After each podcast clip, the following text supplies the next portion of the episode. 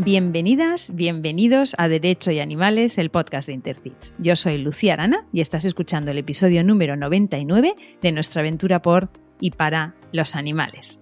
Hoy estoy especialmente contenta porque nos vamos a Tenerife para hablar de nuevo con la abogada Francisca Gutiérrez. Francisca, qué alegría tenerte otra vez en el programa. Bienvenida y muchas gracias. Muchas gracias a, ustedes. Yo también pues estoy encantada, Lucía, de que te hayas acordado otra vez de mí. Francisca, estuviste aquí en el episodio 39, que recomiendo muchísimo escuchar, pero te presentaré otra vez brevemente por si alguien no te conoce abogada, arquitecta técnica, mediadora y máster en criminología y psicología forense llevas multitud de casos relacionados con los derechos de los animales.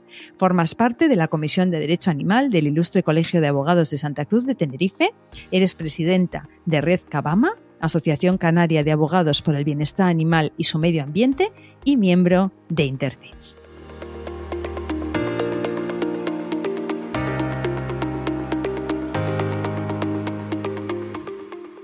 Como ya respondiste a las preguntas cortas en su momento, en el episodio 39, hoy te voy a proponer jugar a esto o aquello. Entonces te pido que elijas solo una de las dos opciones que te voy a dar, ¿vale? ¿Hablar o escuchar? Lamentablemente hablo más que escucho. no, para este podcast es bueno esto. ¿Mañana o tarde? Noche. noche, o sea, en plan a partir de las 10 de la noche. Eh, y más, siempre noche. ¿Dulce o salado? Salado. Ante un hecho incómodo, ¿saber o no saber? Siempre saber. Siempre. Mm, yo prefiero siempre saber. Yo también, ¿eh? Saber aunque duela, ¿verdad? Sí, siempre. ¿Prisión o multa? Prisión. En el caso del maltrato animal, siempre prisión. ¿Comedia o tragedia? Comedia. ¿Llamada de teléfono o audio de WhatsApp? Llamada de teléfono. ¿No te gustan los audios de WhatsApp? Em, a ver, los audios de WhatsApp, si, si fuesen todos, tuviesen un límite de 45 segundos, un minuto, bien, pero eh, a veces te mandan audios largos y yo también tengo que decir que aunque yo quiera eh, hacer audios de un minuto, al final me salen de cinco. O sea, que, que soy un terror, ¿no? También cuando los envío. Entonces, prefiero el teléfono. Yo también, ¿eh? Yo también me da culpa. Yo tengo unos audios a veces, pero eternos, ¿eh? ¿Leer en papel o en dispositivo electrónico? En papel. Me, hubiese gustado poder leer en dispositivo, quizás me he encontrado yo alguno que no moleste a la, vista, ¿no? Pero es que también me gusta leer y subrayar. Yo los libros los marco, ¿no? Entonces, por eso prefiero el papel aunque sea menos ecológico. Yo también prefiero el papel y no sé si es menos ecológico, ¿eh? habría que mirar esto porque ya sabes que... Habría que mirarlo porque la contaminación de los dispositivos em, electrónicos y de los componentes de esos dispositivos, del reciclaje que se hace con ellos, que no somos conscientes. Ya. No somos conscientes muchas veces de nuestra, de nuestra, de la huella de las, de las cosas. Tendrían que venir en las etiquetas, tendría que venir toda esa información. O un vídeo en el que te lo cuente en un, en un minuto. ¿Viernes o domingo? Viernes. Porque viene el viernes, el sábado y el domingo. ¿Y viajar en pareja o con amigas? Viajar, siempre viajar. Eh, da igual que sea en pareja o con, o con amigas. Lo importante es eh, tener esa experiencia. Tener la experiencia es lo que te lleva.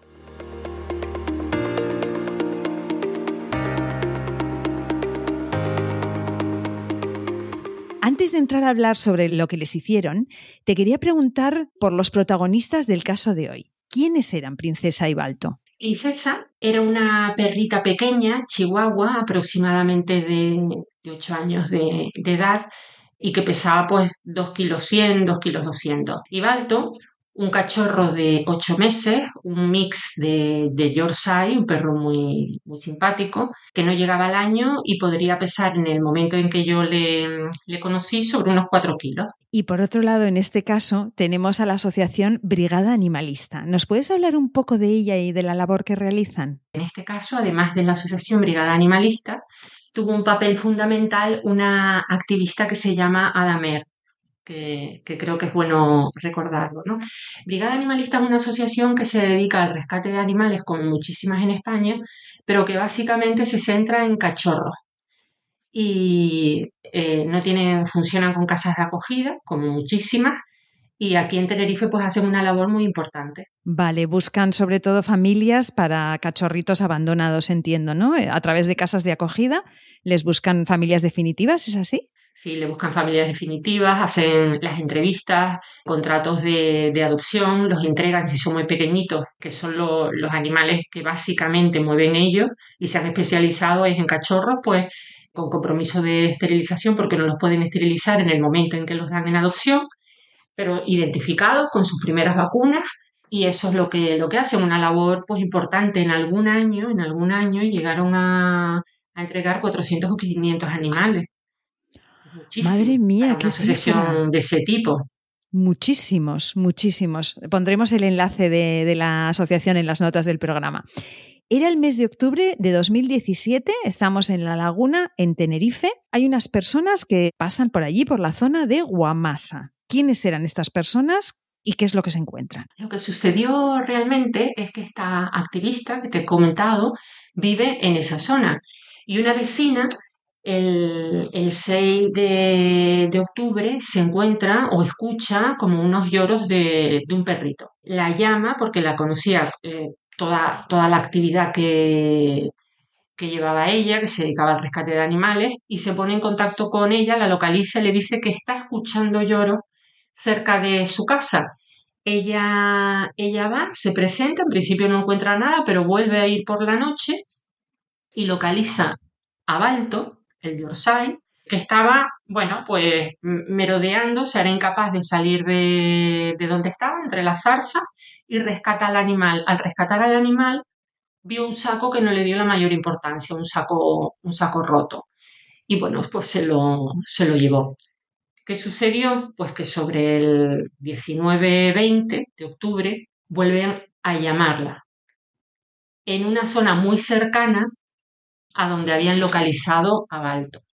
Porque hacía dos o tres días que estaban escuchando el, lloro de un, de un perro. Y ella volvió a meterse en la zona y encontró en un saco a Princesa. Princesa es la chihuahua esta, pequeñita. Ella no supo en ese momento cuánto tiempo estuvo allí la, perrita. La llevó al, veterinario ultimísima hora a ver si tenía chip y, la perrita, o sea, la quedaron al día siguiente en llevarla para hacerle un análisis completo porque la, la cogieron viva, pero la perrita no superó la noche.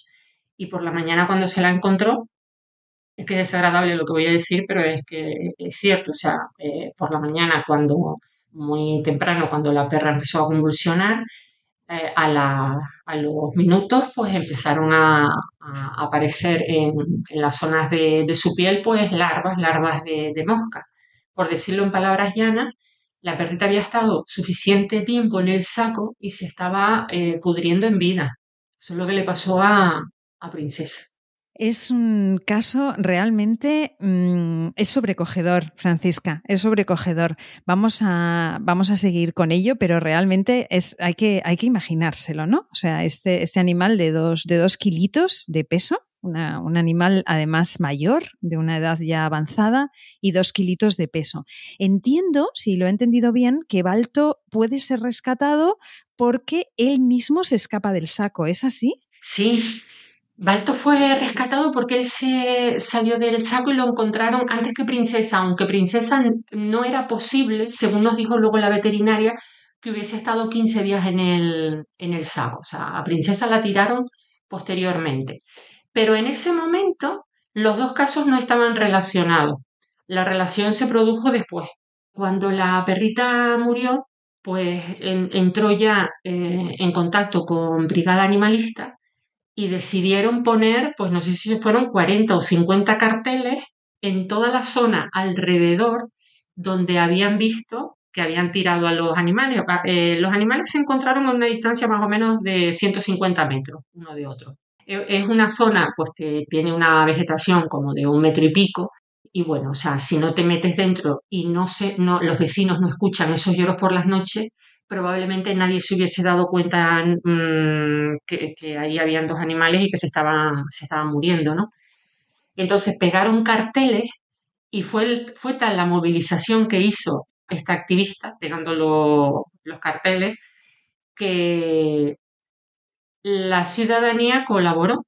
La asociación empezó a recibir mensajes de entornos cercanos a la persona que había tirado los sacos. La perrita la reconocieron, el cartel lo pusieron por princesa. Reconocieron a la perrita, reconocieron eh, gente que estaba en el entorno de los familiares de la persona que tiró los sacos. Ya empezaron a escuchar pues, que el, padre, el cabeza de familia, se había deshecho porque, de los animales porque la mujer no los quería en, en casa y no se le ocurrió mejor forma pues que tirar eh, los animales en saco.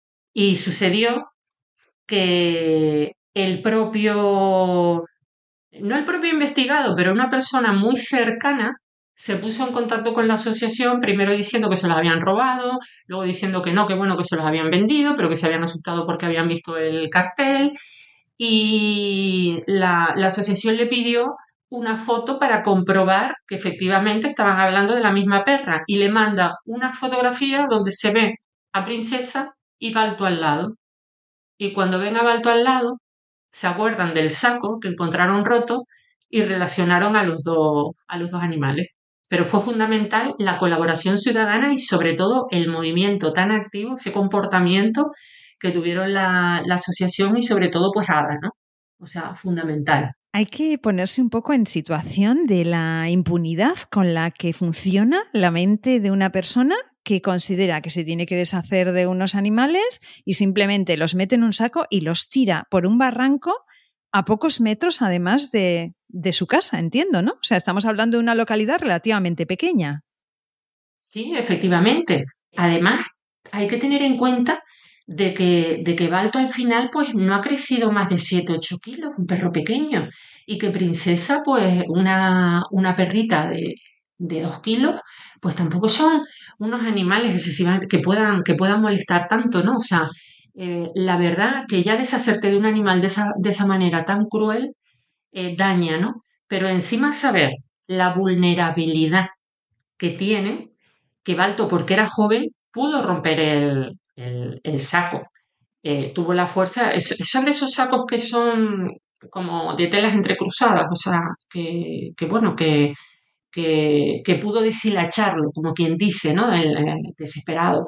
Pero, pero Princesa no tuvo esa fuerza, no tuvo esa fuerza la, la perrita y no, y al final, bueno, pues eso fue su condena, ¿no? He leído en algún sitio, ahora y mira, no recuerdo dónde, tú me dirás si, si es así, que mm, era un tipo de saco que cuanto más tiempo pasaba, más eh, el nudo más prieto se quedaba.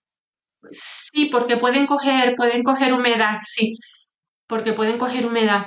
La princesa cuando la rescataron, claro que, cuando le hicieron eh, posteriormente la, necropsia se, se comprobó que la miasis que es la infestación por larvas de, mosca, que ya cuando mm, alguien tiene eso, pues es un tema muy, muy grave. Ya quiere decir que ya la, la, carne, el músculo empieza a entrar en descomposición.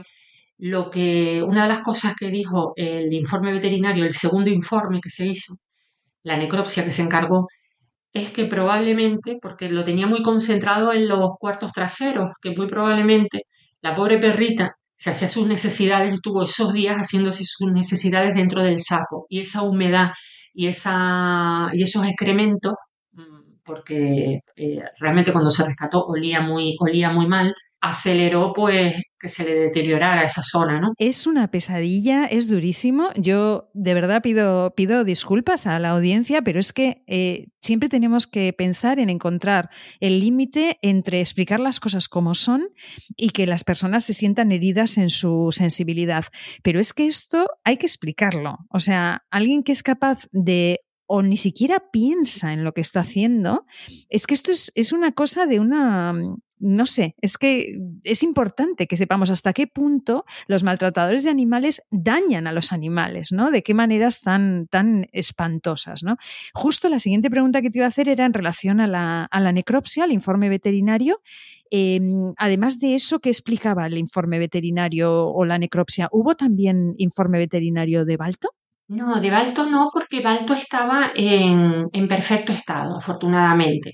Había pasado menos tiempo, el organismo era más joven, bueno, no, no había sido golpeado, que todavía quizás es más duro saber que, que el perro estaba bien, que no es un perro que haya pasado necesidades en su casa. O sea, el perro no estaba excesivamente delgado, Balto. O sea, Balto estaba bien. O sea, es como un, cachorro que sale de una casa y lo pones en medio del, campo. Princesa por los días si estaba más deteriorada, ¿no?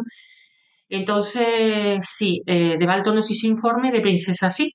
Pero esto tuvo una evolución. La presidenta de la asociación me contactó, que yo no la conocía de nada, un domingo.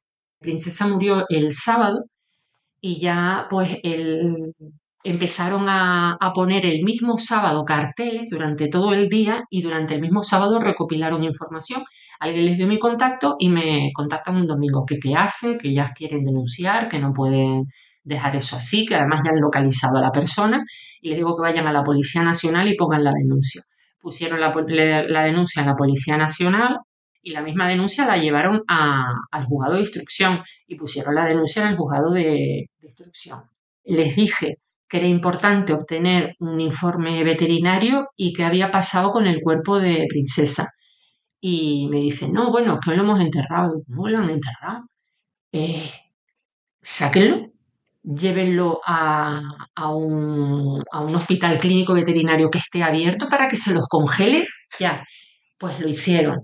Eh, lo, sacaron, congelaron al, al animal y se encargó un, informe, digamos por lo menos, de, luego quien, quien vio al animal, no quiero decir nombres de veterinarios, para que hiciera un informe del estado en el que se encontraba la, la perra. Y fue tan simple, tan sencillo, tan absurdo, es que lo tengo que decir, que a veces nos cuesta mucho conseguir colaboración de determinados profesionales, ¿no? Y entonces en este caso, pues el, informe, la verdad, que no reflejaba en cuatro líneas un formato eh, de certificado, no reflejaba realmente el padecimiento de la perra.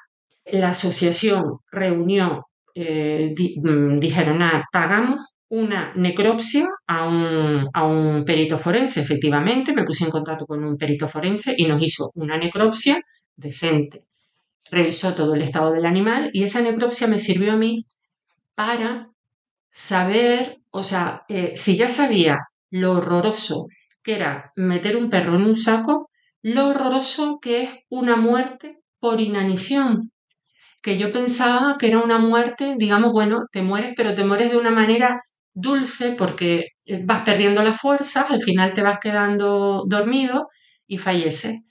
Pues no, todo lo que son las sales minerales del cuerpo que empiezan a haber desequilibrio, eh, los órganos empiezan a fallar, se van produciendo unos alambres y todo ese eh, dolor y sufrimiento lo reflejó la especialista en su, en su informe. Y me dijo que la perra, o sea, e-, ella estimó, una veterinaria estimó que la perra no podía haber estado más de siete días en el saco. Entonces, la pobre, el único consuelo que queda es que la, pobre princesa al final pues falleció en los brazos de, falleció fuera del SAP y en los brazos de, una persona pues que, que, quiera a los animales, o sea, arropada, ¿no? Por esa, por esa persona. Y, y, bueno, ya con un informe veterinario decente, con una necropsia, con las fotografías, con las conversaciones de WhatsApp, los mensajes de cómo se había podido localizar a esta persona, pues se acompañó todo esto a la, denuncia y nos personamos en el, en el juzgado y pedimos una medida cautelar por, por Balto, que al final no llegó la medida cautelar porque se resolvió antes por juicio rápido este caso, pero que, la, que la pedimos. Entonces, una vez más, fíjate, son las propias activistas, la propia asociación, la propia gente, la sociedad civil, la que realiza la investigación, o sea, identifica al, agresor, interpone la denuncia, eh, se busca la vida, por decirlo de una forma así un poco, para hacer una necropsia en condiciones. Mm, o sea, de verdad, en este caso, me parece muy importante dejar poner esto de relieve porque eh, qué importante este trabajo de estas, de estas personas. Y también me parece muy importante lo que has explicado de que ellas, en su buena intención, enterraron a la perrita, me imagino que para honrarla también de alguna manera, y tenemos que tener cuidado porque ese cuerpo es una prueba importantísima que lo que tendríamos que hacer es o ir a un veterinario rápidamente y que lo congele allí o incluso congelarlo nosotras, ¿no? O, eso no serviría en un juicio. A ver, eh, si, si, es un, si es algo que pasa pues por la noche o de madrugada, quizás lo puedas hacer, pero inmediatamente lo tienes que llevar a un veterinario, ¿no? Tengo que decir que, que esto ya cualquier, em, o sea, saben estas personas perfectamente ya actuar ante un caso de maltrato animal, o sea, tienen ya el protocolo, o sea, eso lo hicieron, estamos hablando del año 2017, ya no, ya van directamente y ya te llaman y te dicen, el, animal está congelado en tal veterinario, eh, hay que llevarlo a hacer la necropsia. Eh, saben incluso que no pueden cogerlos ellos y luego embarcarlos para que hagan una necropsia sino que se haga desde el mismo centro, ¿no? O sea, ya lo saben perfectamente, o sea, mm, lo hacen bastante bien ahora. Qué importante. Es que fíjate, ¿sabes por qué te lo he preguntado? Esto es un, eso es un chascarrillo personal, pero hace unos días tuvimos, encontramos un, gato de aquí, de nuestros gatos comunitarios del pueblo, fallecido en el, en el río, en el agua. Y yo llamé a los agentes rurales para pedirles que por favor vinieran a levantar ese cuerpo, que, bueno, después ah, resultó que seguramente era una muerte natural porque la el animal era, era mayor, era un gatito anciano. Vale, no vinieron y lo que me dijo la persona por teléfono es que lo, lo, lo, cogiese yo, más o menos, y lo metiese en congelador yo, de mi casa. Y yo le dije, pero a ver, si aquí hay un signo de algún delito y yo me pongo a manipular este animal, este, esta manipulación ya va, va a significar que esta prueba ya va a ser, mm, ¿cómo diríamos?, contaminada, ¿no? Entonces, Claro, o sea, el, consejo que damos, que no es el que me dio ese agente rural, sería a un veterinario de urgencia que lo congelen allí. ¿Verdad?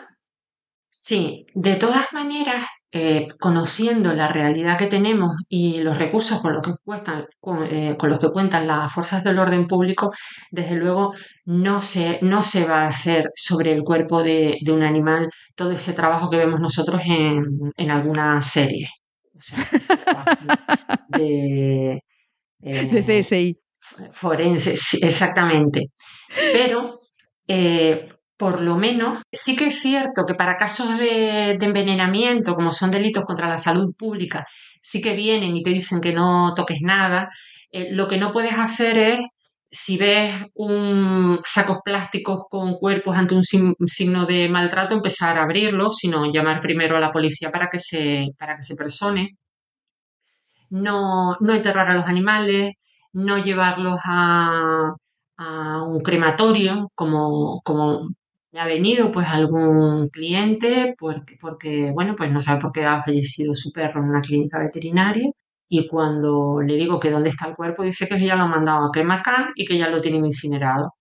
Entonces, bueno, o sea, sí que, sí que hay que saber que hay que conservarlo y el mejor sitio para conservarlo hasta que se decida, pues si se le hace una necropsia, si lo que se hace es una, una revisión, un informe o un parte de, lesiones, el primer profesional que tenemos que ver es el, veterinario. Si ya el animal ya está muerto, eh, con signos, por ejemplo, o de santería, o de descuartizamiento o de envenenamiento siempre son las autoridades, ¿no? Pero lamentablemente a veces ni las autoridades se conocen el protocolo, pues, ¿qué, va a saber la gente de la calle?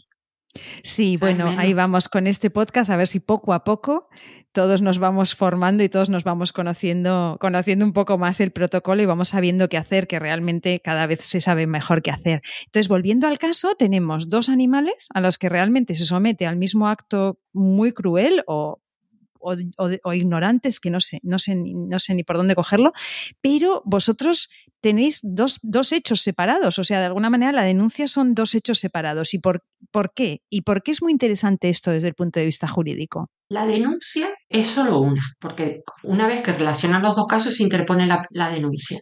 Otra cosa es la, la, calificación del delito que hice yo cuando me personé, ¿no?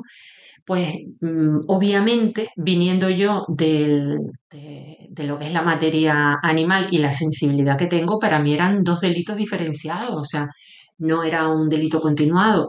Y cuando nos citan allí en el juzgado, pues para, para eh, realizar el, acto de, juicio rápido, pues yo me encuentro que ya pues el abogado que estaba de guardia había llegado a una conformidad con el, con el fiscal y habían propuesto una pena con la, con la abogada de guardia pues de, de seis meses de prisión y yo iba pues con otro esquema, normal. Para mí eran dos delitos, pero no sabía cómo calificar el de Balto realmente.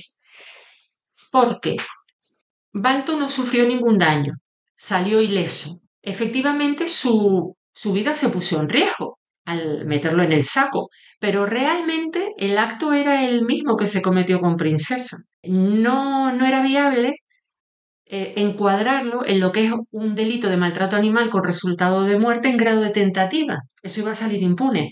Entonces yo lo califiqué como delito de, abandono, que lleva aparejada pues la pena de multa. Cuando yo fui a hablar con el, con el fiscal, cuando pues tuve información de que eran seis meses, fui a hablar, le dije que bueno, que no habían contado para esa conformidad con la acusación particular y que yo ya venía con mi calificación de 15 meses de, prisión. Le pareció excesivo, pero me dijo que, eso ya dependía de la abogada de si, la abogada, que él no iba a poner pegas a esa calificación, que si hablaba con el, con el imputado y el imputado pues lo aceptaba, que hablara con la abogada, a ver si el imputado lo aceptaba, pues que él no, no iba a, intentar rebajar la pena, que me iba a apoyar en esa pena, ¿no? Y cuando le pregunté, digo, ¿y, por Balto a qué han llegado? Digo, por el otro perro. Dice, el otro perro no le pasó nada. Digo, no, mire, pero es que existe el 337, es un delito de abandono, un delito de riesgo, no de resultado, cuando se pone en riesgo la vida de un animal y por lo menos se penaliza con multa. El interés nuestro, de todas maneras, no es solo eh, la pena de, prisión cuando se comete delito de maltrato animal, que para nosotros es importante, es sobre todo lo que lleva aparejado la inhabilitación que si tienes un segundo delito puedes sumar las dos inhabilitaciones. O sea, esa persona no es apta para tener un animal. Es que no es apta, es que es un peligro. Cualquier animal que esté, porque por, por una falta de empatía, o sea, ya se vio, la chihuahua llevaba en su núcleo familiar ocho años y cuando ella molestaba, pues se metió en un saco y se, y se tiró como cuando tiras algo a un, a un barranco, un electrodoméstico que no te sirve. Bueno, pues le enseñé y entonces me, dijo que esto viene pues también a colación de la, de la formación y la necesidad de formación que necesitamos todos, ¿eh? pero desde fiscales, jueces, letrados, eh, la ciudadanía, concejales, fuerzas del orden público, todos necesitamos formación. Dice, bueno, es que estoy sustituyendo a la, a la fiscal que, que, lleva temas de, medio ambiente y la verdad que no sabía, la verdad que no, no, no conocía este delito, el delito de, de abandono y me dijo también que me iba a apoyar en, la, en, esa calificación si, pues hablando con la letrada, se conformaba el, eh, este señor. Bueno, pues al final le pareció excesivo la letrada, normal, pero eh, logramos una conformidad con 10 meses de prisión. Logramos una conformidad pidiéndole, le dije, mira, si me entregas los otros perros que, él tiene, que sabemos que tiene perros, y me cedes la, me cedes, bueno, le cedes a la asociación a quien yo representaba la titularidad también de, de Balto, digo, y se puede llegar a un acuerdo con 10 meses y, e inhabilitaciones y multa para el delito de, de abandono, pues aceptamos la conformidad llegamos a un acuerdo. Se llegó a un acuerdo. A veces es bueno llegar a, conformidades que estarte arriesgando a tener un, juicio y en este caso yo creo que la condena fue eh, importante, ¿no? Tenemos casos de, delitos similares en los que no se consiguen condenas por delitos individualizados y, y 10 meses de, de prisión. Visto lo visto, no es suficiente, no estoy diciendo que sea suficiente porque se merecen más, pero visto pues las condenas que, estamos consiguiendo con muchísimo esfuerzo, condenas menores después de unos trabajos increíbles de los compañeros letrados, Pues bueno, yo pienso que la condena estuvo bien. Al final, 10 meses de prisión por princesa, quedó así. Cuatro meses de multa por balto, pago de la responsabilidad civil, tres años y un mes de, inhabilitación para la tenencia de animales. Y bueno, pues esta es la condena que conseguimos, ¿no? Eh, claro, como es una conformidad, eso significa que el autor había reconocido los hechos. Además, bueno, le habían pillado, claro, porque habían puesto los carteles. Bueno, me, encanta el trabajo este de investigación que hicieron, de poner carteles por todo el pueblo, de la. Me encanta, o sea, lo quiero volver a poner en valor porque realmente es una manera muy buena de, destapar una cosa así, ¿no? ¿Qué argumentos da eh, este, este autor de los hechos para justificarse? O sea, mm, ¿por qué hace esto? No, él no da, él simplemente acepta los hechos, él no, no declaró. Él, lo que, la información que nosotros recibimos, porque es que a veces es tan, tan evidente la, autoría que no la puedes negar, o sea, cuando las, pruebas todas te delatan, tienes que, que, aceptar que has sido tú, porque es que hasta nos señalaron la vivienda, la dirección, el nombre, a qué institutos iban las hijas, o sea, la gente cuando se vuelca, se vuelca. Y entonces la explicación que dio uno de los, de los informantes, de las personas que informó, es que la, a, su pareja actual, que no sé si es cierto o no, ¿eh? estoy diciendo lo que, lo que nos dijo, que su, su pareja pues no le molestaban los perros y le dijo pues que se deshiciera que se quedara con uno o con dos de los perros que tenía. Esa fue la explicación. Con lo fácil que sería buscar familia para dos perritos así de ese tamaño pequeño, ¿verdad? Para nosotras que estamos en este mundo. Efectivamente. Bueno, porque el cachorro. Que pones cuatro fotos en las redes y el pequeño lo, das en adopción rapidísimo. O sea, dos perrines de tamaño pequeño. A la princesa, bueno, yo me hubiera quedado con ese tipo de perra. Quiero decir, una perra adulta de tamaño chiquito, es que es como hay, hay mucho adoptante para ese tipo de perro. O sea, es un, es un caso que me parece de especial interés por todo, ¿no? Lo que estás explicando, pero también de especial interés por cómo, o sea, qué obtuso tienes que, o sea, qué pocas no sé cómo decir, qué pocos recursos tienes que tener o qué poco te tiene que importar para que simplemente con lo fácil que es darles una salida digna a esos animales. Yo, la gente que no quiere tener animales, yo lo de no abandones, no lo veo. Yo si no quieres estar con el animal, mejor que se vaya de esa casa cuanto antes. Yo no quiero que la gente tenga un animal que no quiere. O sea, yo creo que hay que buscarles una salida y hay que buscarles otra familia. Entonces, me parece eso, especialmente no sé, reflejo de falta de, recursos mentales. es que es muy fuerte lo que estoy diciendo. Esa es la palabra. Sí, esa es la palabra. O sea, de verdad. Hemos tenido, hemos tenido también, estoy en, en otros casos, pues donde la persona ha pedido ayuda, ayuda a, asociaciones. tengo un caso que solo te voy a decir, solo voy a gastar medio, medio minuto, pero para que veas la diferencia, ¿no? Dos perros en una vivienda ah, sufriendo eh, maltrato en comisión en la modalidad de omisión del deber de cuidados, pues porque el dueño, un familiar, no tenía mm, dinero para atenderlos, o sea, los perros caquécticos. El familiar se va y la madre, que tampoco tenía recursos, llamó a una asociación a los dos días ya de que el animal se va para pedir ayuda y para pedir ayuda a, a un, a un albergue. Entonces, bueno, es que esa actitud es totalmente diferente. O sea, si es que se puede, es que si tiene esa alternativa, ese, uno no puede deshacerse de un animal cuando tiene la alternativa de estar buscándole, de buscarles casa, de buscar una asociación que ayude, de intentar eh, entregarlos, ¿no? Y, como dices tú, es que eran dos caramelos. Totalmente. Lo que él metió en dos sacos eran dos caramelos. O sea, porque Princesa, pues una perra pequeñita que además en las pocas horas que estuvo con la, eh, con la activista, con la rescatadora, independientemente, independientemente de que estaba en un estado de debilidad, se veía pues que era una perrita noble, tranquila, pequeña, y luego mm, Balto resultó ser un artista. Balto es un artista, tiene su propia página de, Instagram. Cayó en una familia, bueno, le tocó la lotería en el, en el rescate. La, asociación le buscó una, casa fantástica. Y bueno, a mí me siguieron mandando vídeos, o sea, y es, digo yo, ¿cómo puede ser? Este, este animal, alguien querer deshacerse de ellos y luego ser la alegría de la casa de otra familia, pero la alegría de la casa y el protagonista, o sea, es que te digo que le han hecho hasta su página, ¿no? Y cómo lo, lo quieren, estamos hablando de, de 2017, hace seis años ya que lo, que lo tienen ahí.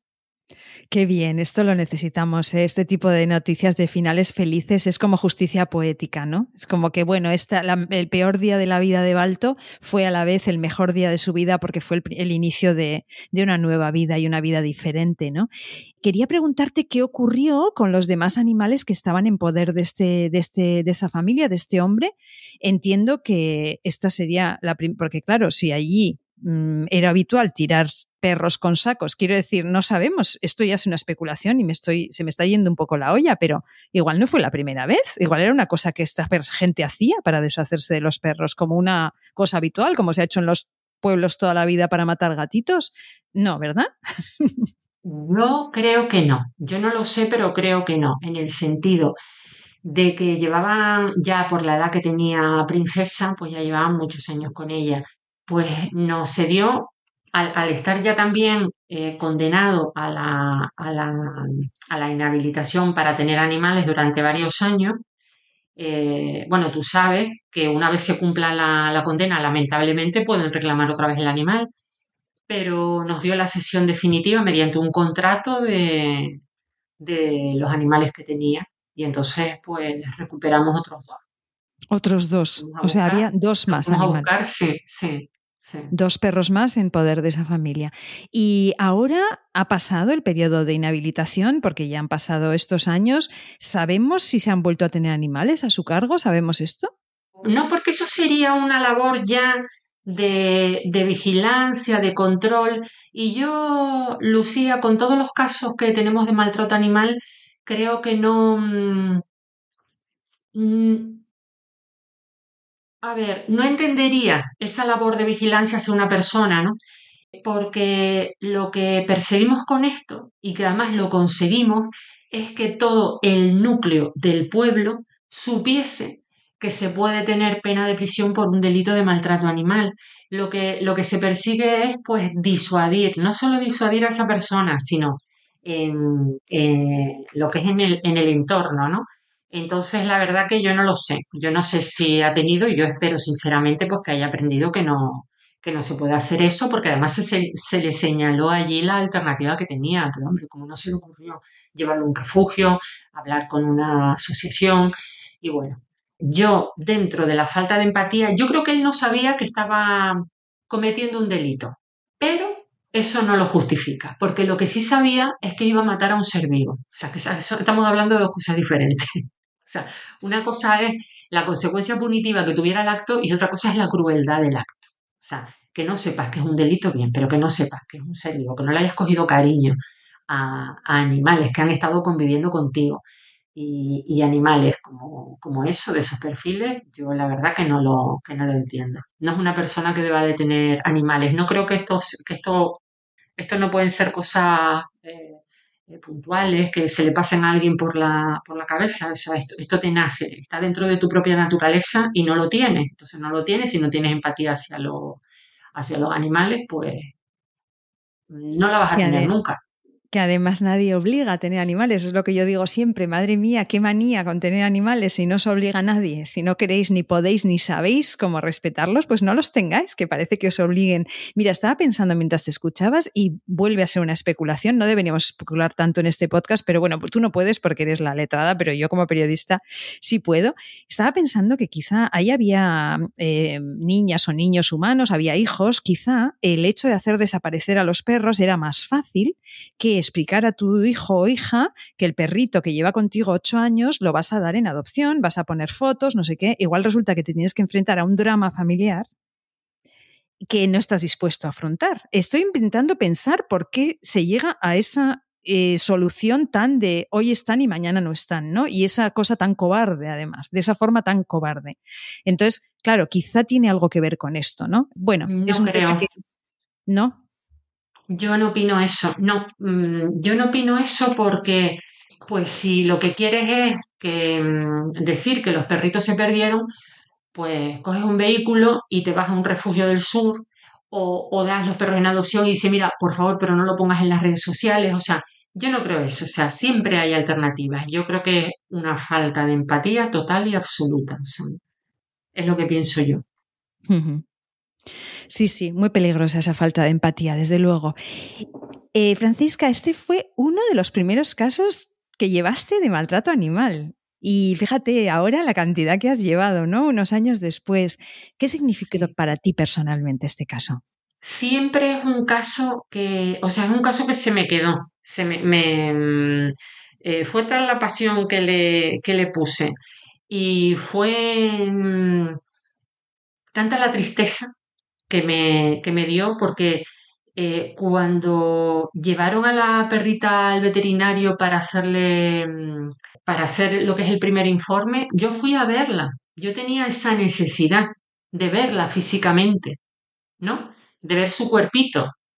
Entonces, independientemente de que mm, tienes la, la, satisfacción de haber logrado, por lo menos, bueno, haber hecho algo por, por esos animales, pues aprendí mucho, me acercó mucho al dolor de los animales, entendí eh, lo, que, lo que sufre un, animal cuando muere de, inanición. Y siempre, siempre es un caso que se te queda, se te queda grabado. O sea, hay otros que de vez en cuando paso y digo, anda, mira, este también, este también. Pero sobre todo por princesa. De hecho, para mí no es el caso de Balto y Princesa, es el caso de Princesa. Mis carpetas pone Princesa, es el caso de la, de la perrita, ¿no? Y mm, es un caso que, que, bueno, pues mm, me metió también en contacto, muy en contacto con, esta asociación, con el mundo del, activismo, te va formando, te enseña mucho, ¿no? Yo aprendí mucho y, y bueno, o sea, es el caso, es mi caso. A mí me dices que, que o sea, eh, el caso de Danger, que fue el otro podcast que conseguimos una, sentencia muy alta, está bien, pero para mí el caso de todos los que, los que he llevado es este y luego otro de otro perrito que como está subyúdice todavía no puedo hablar de él, pero también es otro caso que, que me llega, ¿no? Pues te agradezco mucho haber recuperado el caso de Princesa para hablarlo hoy, porque a pesar de que han pasado años, realmente a mí me, me, ha parecido también un caso especialmente interesante y además honrar a Princesa, honrar a las activistas, honrar a la asociación y a toda esa gente que hizo lo que tenía que hacer en ese momento y no miró hacia otro lado. Francisca, me gustaría, para terminar ya, para cerrar, pedirte un mensaje final para nuestra audiencia, el que tú quieras darnos.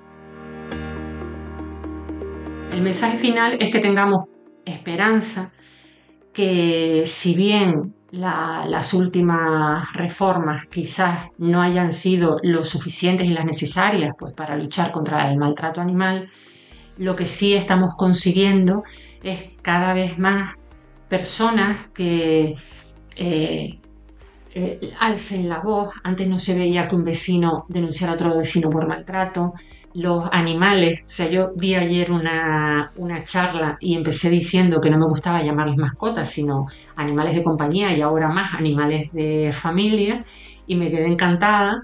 Fue una charla para algunos, para concejales de aquí de Tenerife, cuando empezaban a hacerme preguntas y me decían, bueno, ¿y los animales de compañía o los animales de familia? O sea, iban omitiendo esa, palabra, ¿no?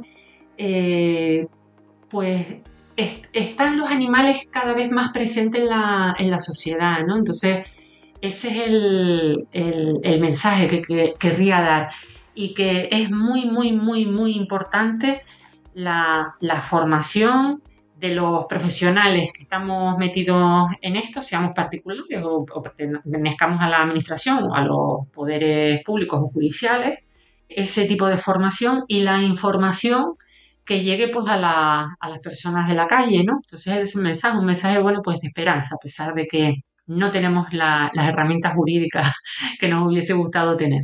Gracias de corazón, Francisca, por este mensaje de esperanza, por tu labor siempre y por dedicarnos este ratito hoy. No, Lucía, mira, gracias a, ti eh, porque estás dando visibilidad a muchísimos casos que pasan en todo el territorio nacional, un espacio para que las compañeras puedan explicar y todos nos, podamos alimentar de todas las experiencias y y lo que han hecho los compañeros, los logros, lo que se ha conseguido a nivel nacional.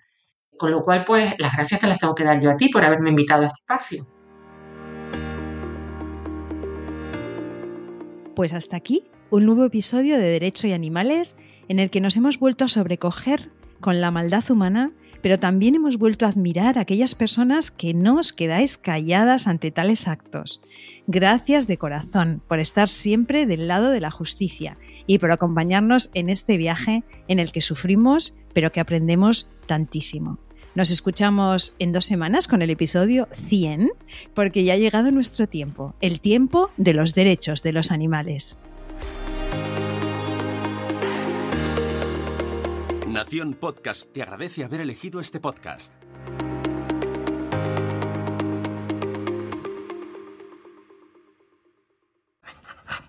This is another iRaw podcast. We podcast to make the world a better place for animals.